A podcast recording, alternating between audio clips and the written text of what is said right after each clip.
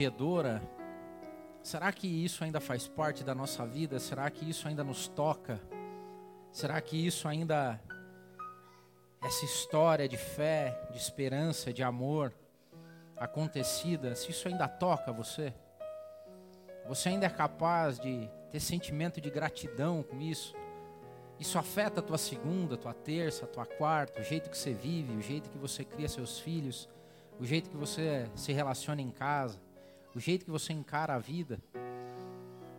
Porque o mundo foi dividido em antes dele e depois dele. E nós temos a graça de viver depois dele. Nós temos a graça de viver depois dele. Senhor, nós te agradecemos, ó Pai. Nós te agradecemos porque o Senhor se dispôs a isso, ó Deus.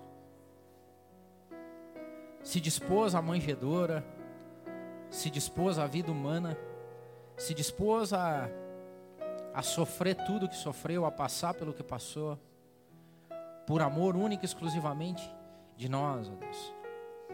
O Senhor cumpriu o plano que foi colocado e definido por Deus antes da fundação do mundo. Que isso seja vivo na nossa vida, Senhor. Que os anos passem e a gente não esqueça. Que a despeito de tudo que aconteça no mundo, de uma modernidade, de culturas e sociedades que se amoldam, onde a ciência progride, onde o conhecimento prospera, mas que a gente jamais esqueça da manjedoura, que a gente jamais esqueça que um dia o céu tocou a terra, que um dia o Senhor se fez criança por nós e habitou no nosso meio. Que o nosso coração seja sempre grato, ó Pai. E acima de tudo, que a gente sempre tenha e permaneça na esperança de que um dia nós te encontraremos de volta. Que essa noite seja uma noite de restauração, de renovo, de cura, de bênção. Porque foi isso que o Senhor trouxe a essa terra.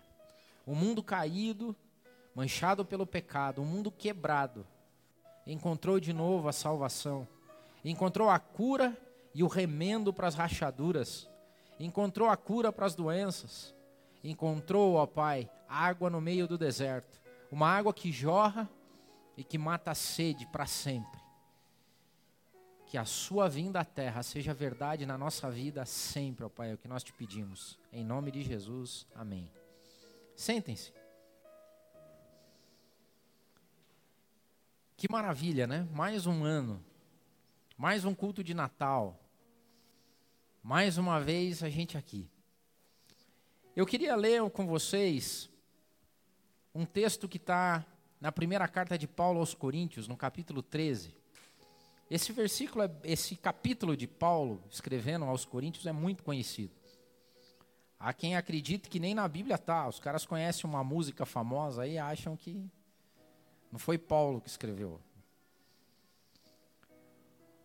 Mas esse capítulo de 1 Coríntios 13, lá no versículo 13 também, ele termina o capítulo dizendo assim: Agora, pois, permanecem a fé, a esperança e o amor.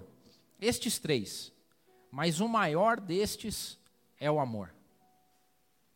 E hoje eu queria falar sobre essa história de fé, de esperança e de amor, exemplificada no que Cristo fez por nós, no nascimento de Jesus Cristo. Antes de mais nada, é de, preciso deixar claro que isso não é uma história da carochinha. Não é um conto de fadas. Porque, na verdade, contos de fadas são contados assim: era uma vez. Aconteceu num reino muito, muito distante. E quando a gente vai para os evangelhos, não é isso que os discípulos, os apóstolos dizem. Eles não falaram era uma vez numa terra muito, não. Eles falam nossos olhos viram. Nós testemunhamos. Nós andamos com ele. Nós o tocamos e ele nos tocou. Esse mundo quebrado precisava de salvação. Esse é o resumo dessa história. Um mundo quebrado que precisa de salvação.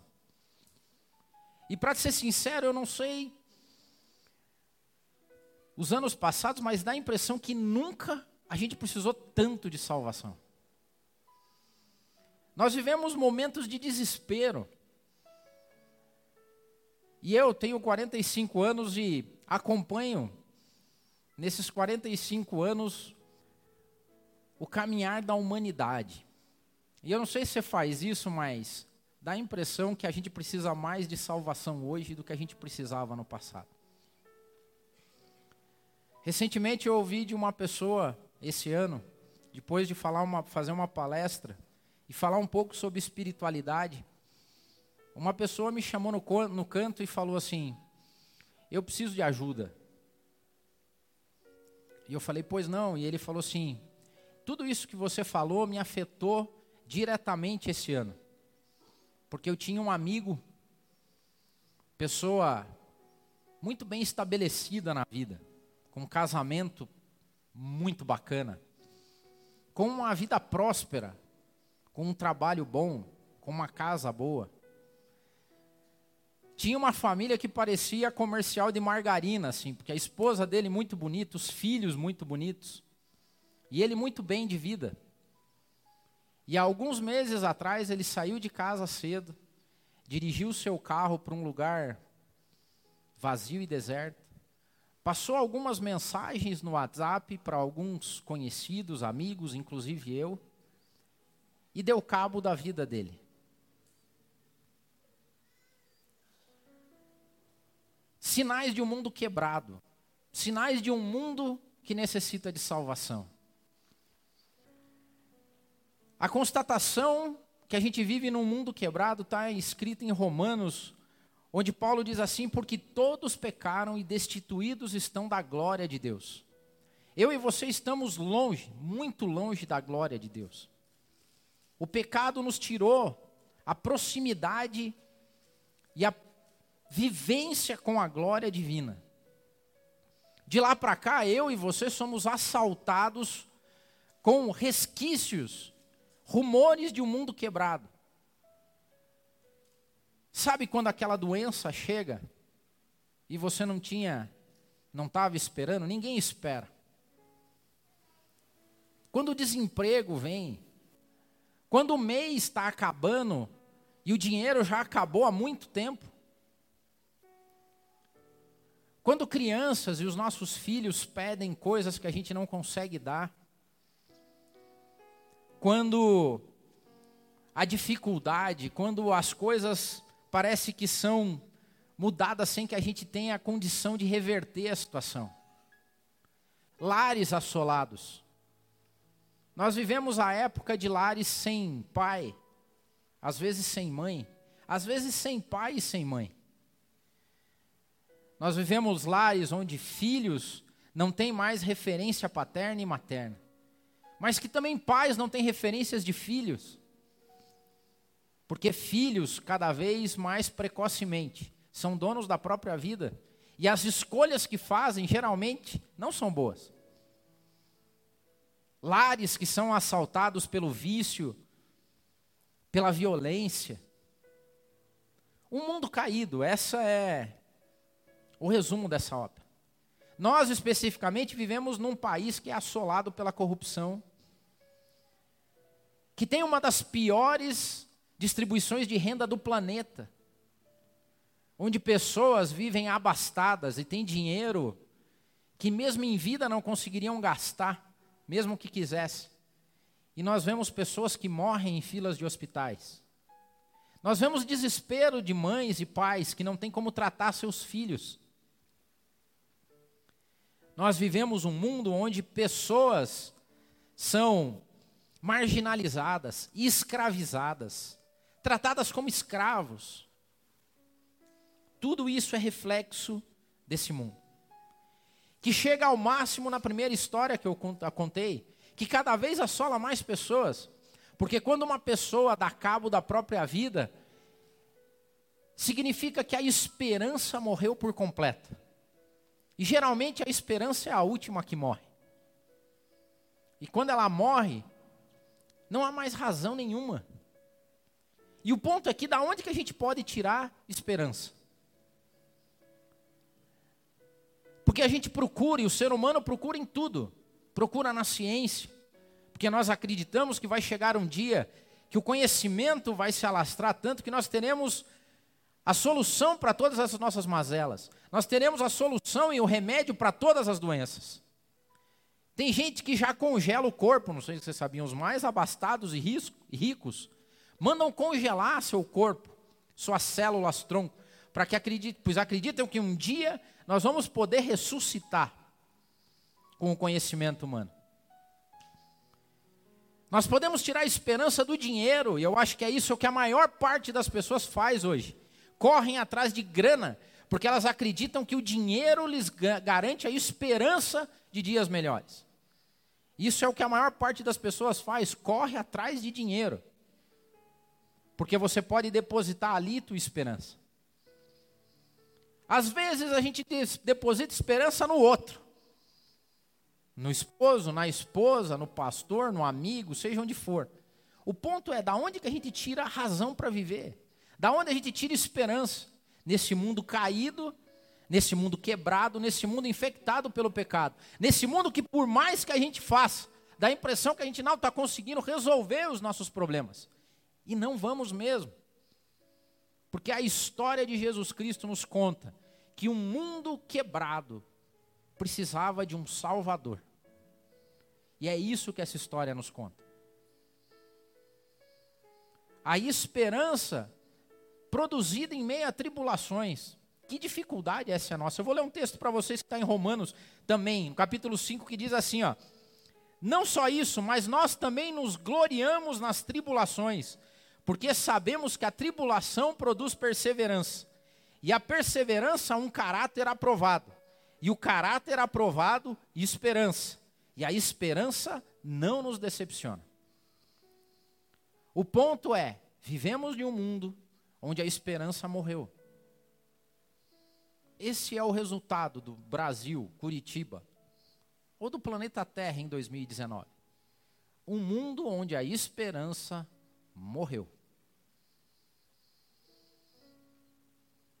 E tem uma história de fé, esperança e amor, que é representada numa manjedoura. E que eu vou ler a tradução ou a versão contada pelo evangelista Mateus, que diz assim: Foi assim o nascimento de Jesus Cristo. Maria, sua mãe, estava prometida em casamento a José, mas antes que se unissem, achou-se grávida pelo Espírito Santo. Por ser José seu marido, um homem justo, e não querendo expô-la à desonra pública, pretendia anular o casamento secretamente. Mas depois de ter pensado nisso, apareceu-lhe um anjo do Senhor em sonho e disse: José, filho de Davi, não tema receber Maria como sua esposa, pois o que nela foi gerado procede do Espírito Santo.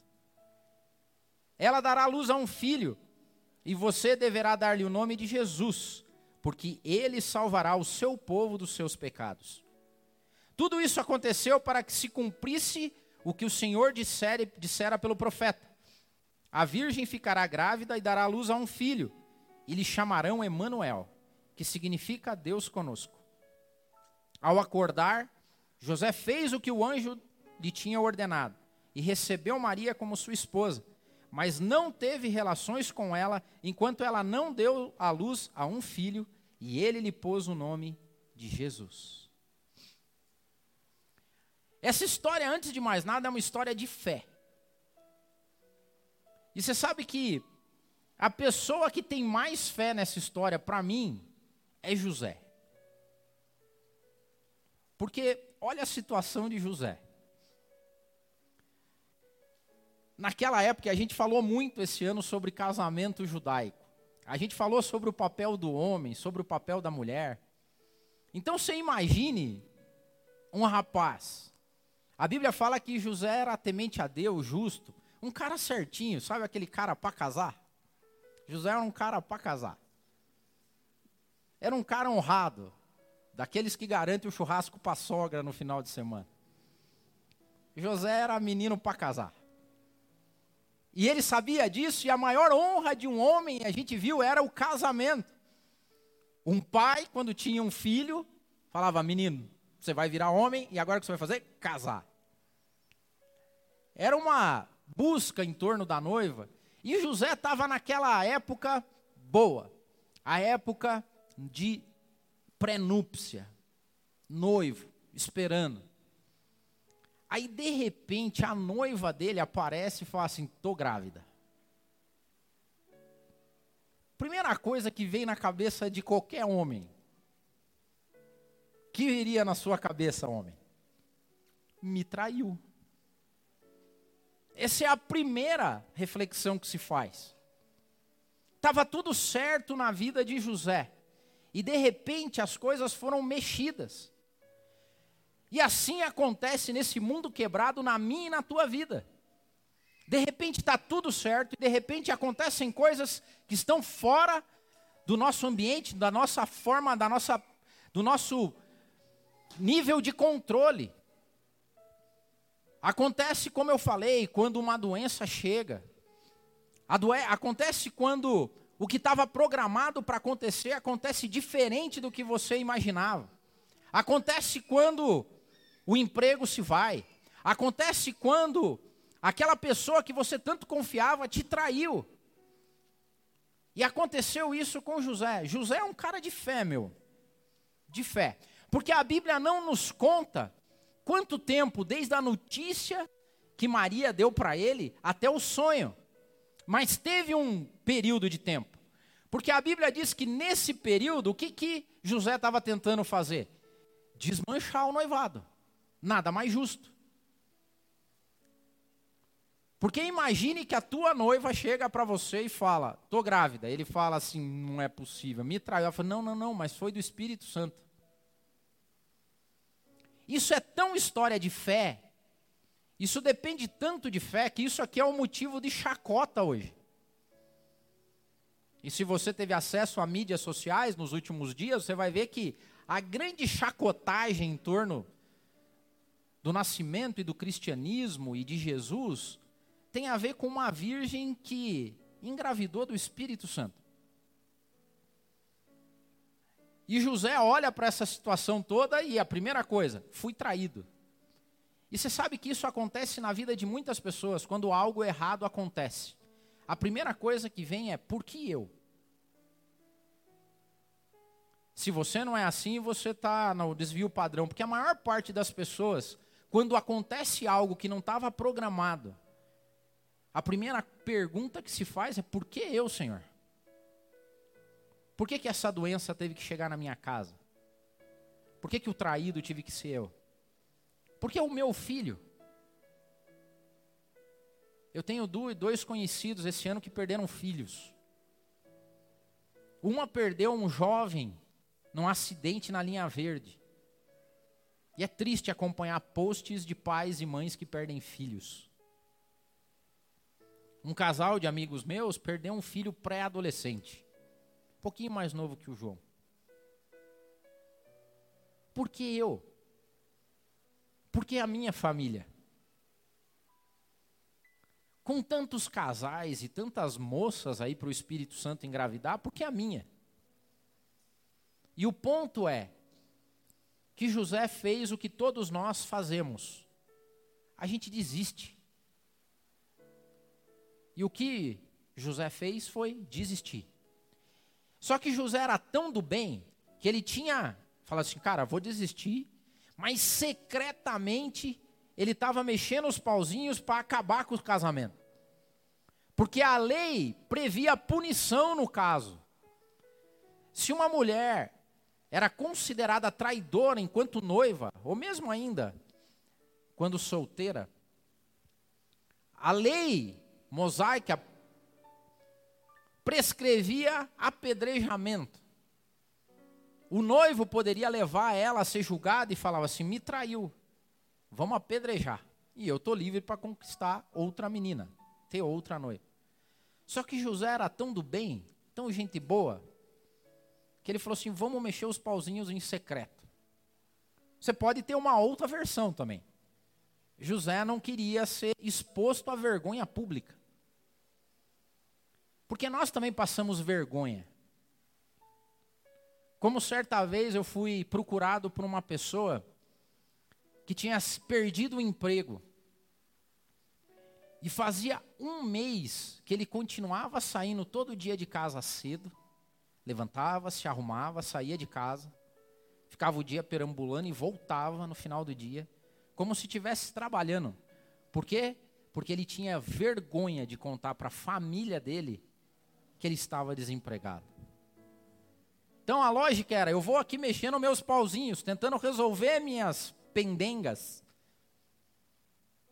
Só que então acontece uma coisa na vida de José que coloca mais fé na vida dele. Um sonho. Um anjo aparece para confirmar tudo o que Maria tinha dito a ele. E o anjo aparece. O que aconteceu com Maria foi mesmo obra divina. Foi o Espírito Santo. E você vai sim, José, ter um filho.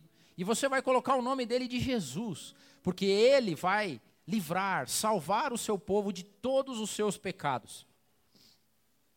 Aqui inicia a fé. Uma história de fé é feita quando as coisas e as circunstâncias permanecem as mesmas, mas a pessoa muda. Porque, notem, antes desse sonho, a vida de José era a seguinte: uma esposa grávida que ele nunca tinha conhecido, não tinha tido relações e que era tinha sido engravidada pelo Espírito Santo. Essa era a situação dele. O anjo aparece, fala tudo para ele. Ele acorda no outro dia e qual que é a situação dele? A mesma. Uma mulher grávida de um filho que não era dele, engravidada pelo Espírito Santo e que ele deveria ser o pai. A condição não mudou nada, era a mesma. O que, que mudou? A fé de José. O José que antes queria desistir, largar tudo, estava mexendo os pauzinhos para destruir o casamento secretamente, de repente aparece Deus na vida dele, através do anjo, e a circunstância continua a mesma. O que, que muda? José. A fé dele mudou. A história de Jesus Cristo não muda em nada a circunstância do nosso mundo. Eu e você continuamos assolados com os mesmos problemas que todo mundo lá fora é assolado. A doença chega na nossa vida, sim. O desemprego chega na nossa vida, sim. A traição chega na nossa vida, sim. O descaso chega, sim. E na maior parte das pessoas que seguem a Cristo, quando elas saem de cultos, quando elas saem de celebração, as circunstâncias da vida dela continuam as mesmas. O que muda a relação delas com as circunstâncias. A fé muda, a fé transforma, a fé faz com que a gente acredite no improvável, no impossível. A fé faz com que a gente acredite que tem algo a mais além da nossa vida, que há um plano divino, há um pano de fundo que controla tudo. Que o universo foi projetado por Deus e que a mão dele sustenta tudo isso. A fé muda a nossa circunstância a ponto da gente ser taxado de ignorante, de ingênuo, de burro. Porque pessoas que acreditam em virgens que são engravidadas pelo Espírito Santo é um pessoal meio louco, do qual eu faço parte. As circunstâncias não mudam, mas nós mudamos. O ponto é que fé não resolve nossos problemas. Vocês concordam? Fé não resolve, fé não resolve problema. Tem uma fé que vendem aí fora, sim, que é uma fé que aceita Jesus, os seus problemas acabaram. Essa tem por aí, tem de monte, inclusive. Agora, a fé genuína em Cristo não resolve problema, mas ela muda a pessoa em relação aos problemas. E foi isso que aconteceu com José. A fé num Salvador muda o jeito com que a gente encara a vida. A fé que esse mundo quebrado recebeu Jesus Cristo para resolver as falhas da infecção do pecado colocadas nesse mundo, muda o nosso jeito de enxergar a vida. E é por isso que Paulo diz que restam agora a fé, a esperança e o amor. Sabe o que a gente vive hoje? Um mundo que mata a fé das pessoas. Porque é um mundo racional. É um mundo que tira sarro da fé. Esse é o mundo. Esse é o mundo de, onde pessoas começam a ter vergonha de dizer que tem fé. Porque fé pressupõe ingenuidade, sim. Fé pressupõe acreditar no improvável. A pré pressupõe enxergar coisa que os outros não veem e pautar sua vida diante disso. Agora tem o lado da esperança. Porque tem, você pode ter a sua fé morta, como tem um monte de gente que tem fé morta. Fé e esperança para mim são dois lados de uma mesma moeda. E por que, que eu digo isso? Porque a fé nos faz entender e compreender as coisas pela ótica de Deus. Uma pessoa que tem fé enxerga a vida pela ótica de Deus, pela ótica divina. A fé nos faz entender. Agora, a esperança é o que nos faz caminhar todo dia. A esperança é o que faz com que a gente não desista. Porque a prova disso, de novo, é José. Porque José sai daquela experiência com o anjo, de novo, a circunstância não mudou nenhuma. Só que uma coisa mudou em José. Ele desistiu de desistir. Porque antes do anjo, o que, que ele estava programando? Vou desistir. Vou dar um jeito de tirar Maria da cidade, vou levar ela para um lugar que ninguém conhece ela lá, a gente se separa, daí ninguém fica sabendo dessa história, mas vou acabar com esse casamento. Veio a fé, e a fé não mudou a circunstância, mas junto com a fé veio esperança. E a esperança é provada porque quando José sai daquele sonho, ele vai, se casa com Maria. Não só se casa, mas passa os primeiros meses do casamento sem conhecer Maria. Não teve lua de mel, cara. José não teve lua de mel. José casou com Maria. Esperou o tempo que era necessário. Jesus nasceu. Ele levou e apresentou o menino e lhe deu o nome de Jesus. A esperança é o que faz com que as pessoas continuem todo dia, apesar das dificuldades. Apesar do que acontece na vida, elas acordam todo dia e continuam fazendo o que está proposto. Fé é entender a vida pela ótica divina e acreditar nisso. Esperança é acreditar que no fim tudo vai dar certo. Agora, quando você perde fé e quando você perde a esperança, aí não tem mais solução para ninguém. E é por isso que nós estamos vivendo num mundo que, na minha visão, cada dia menos tem solução. Porque é um mundo desprovido de fé e desprovido de esperança. E quando as pessoas perdem a fé e perdem a esperança, não há mais razão de viver. E é por isso que Paulo diz: restam, pois, a fé, a esperança e o amor.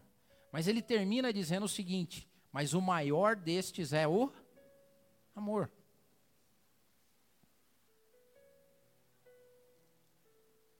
E aqui nós chegamos em Jesus, que não é simplesmente uma história de fé e esperança, mas é a maior história de amor que esse mundo já viu. Na ceia desse mês, eu me desafiei. No culto de ceia desse mês de dezembro, eu falei sobre o sacrifício de Cristo.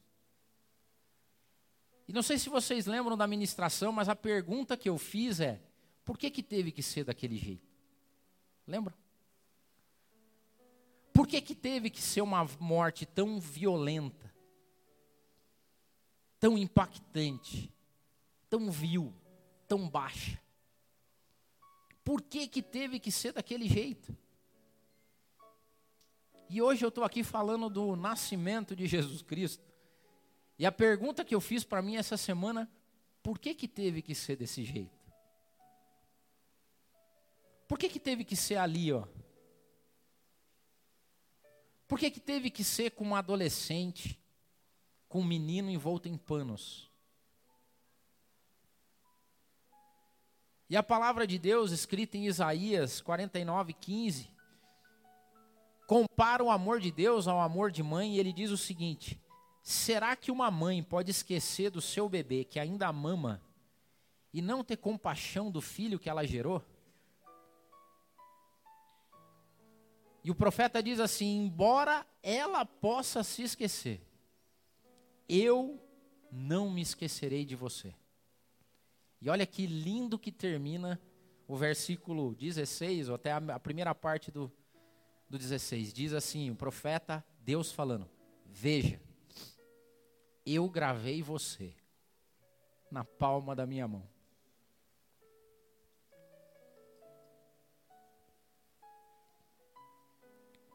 Teve que ser assim para que todo o amor divino fosse exemplificado numa criança.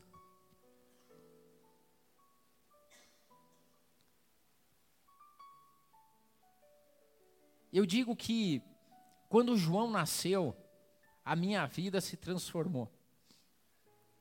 Aquela história que os nossos pais falam e é verdade, quando você tiver teu filho, você vai entender. E é maravilhoso, teve que ser assim, para que a gente entendesse o tamanho do amor de Deus por mim e por você.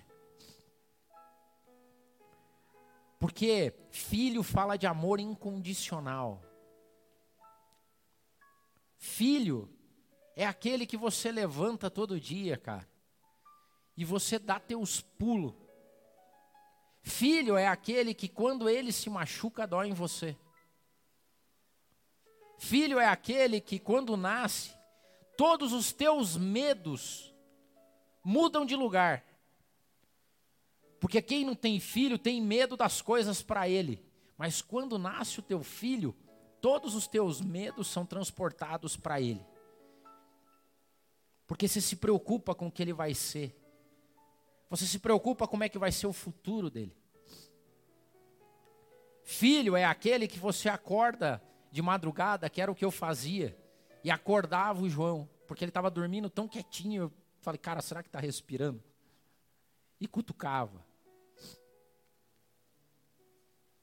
Tinha que ser assim para que Deus mostrasse para nós que além da nossa fé e além da nossa esperança, há um Deus que nos ama incondicionalmente, que moveu o universo todo e deu o filho dele, um menino nascido no colo de um adolescente, espelhando carinho em toda aquela cena, para que quando a gente lembrasse disso, ele falasse: tinha que ser assim, filho, para que você entendesse que eu te amo tanto, mas tanto, que eu entreguei o meu filho a esse mundo, para que você tivesse um mínimo de noção o quanto eu te amo. E eu sei que em algumas vezes a tua fé vai falhar, que às vezes vão vir dúvidas na tua vida. Eu sei que em alguns momentos até a esperança pode deixar você na mão. Pode ser até que a esperança morra. Mas o que eu fiz naquela manjedoura diz para você que o meu amor por você jamais vai morrer. A fé pode acabar, a esperança pode morrer, mas o meu amor por você é eterno.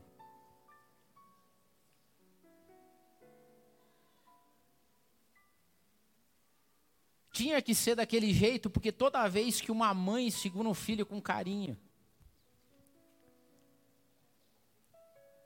é como se Deus estivesse segurando a mim e a você no colo.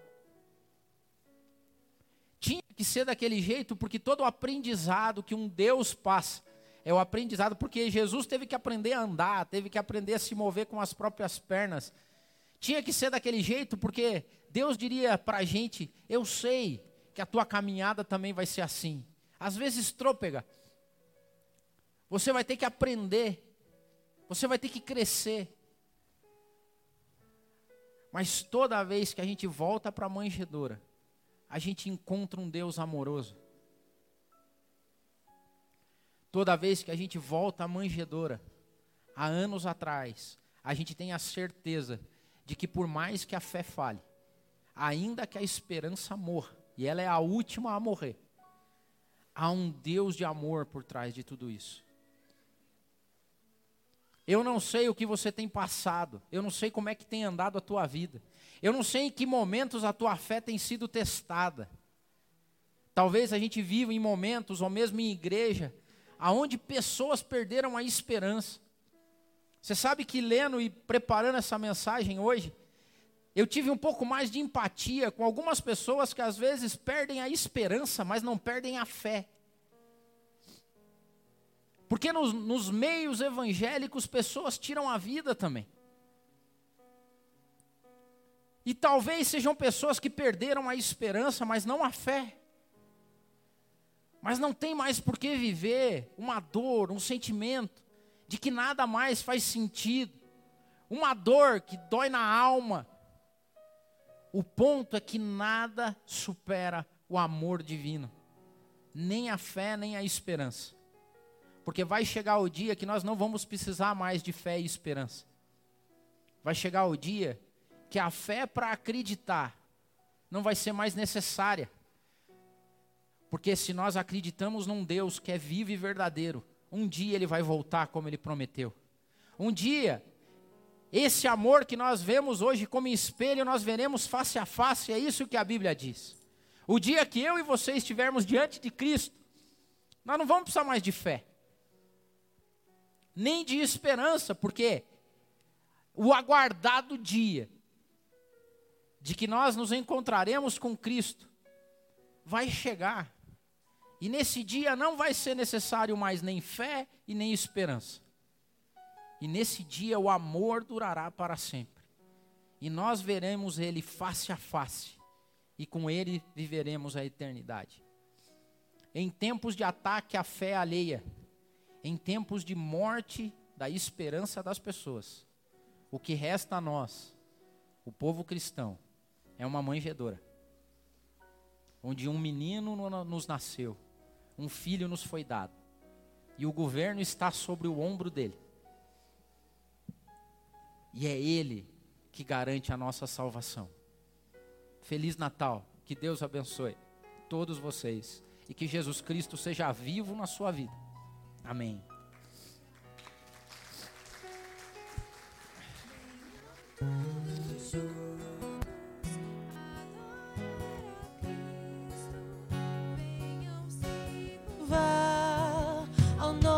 Salvador.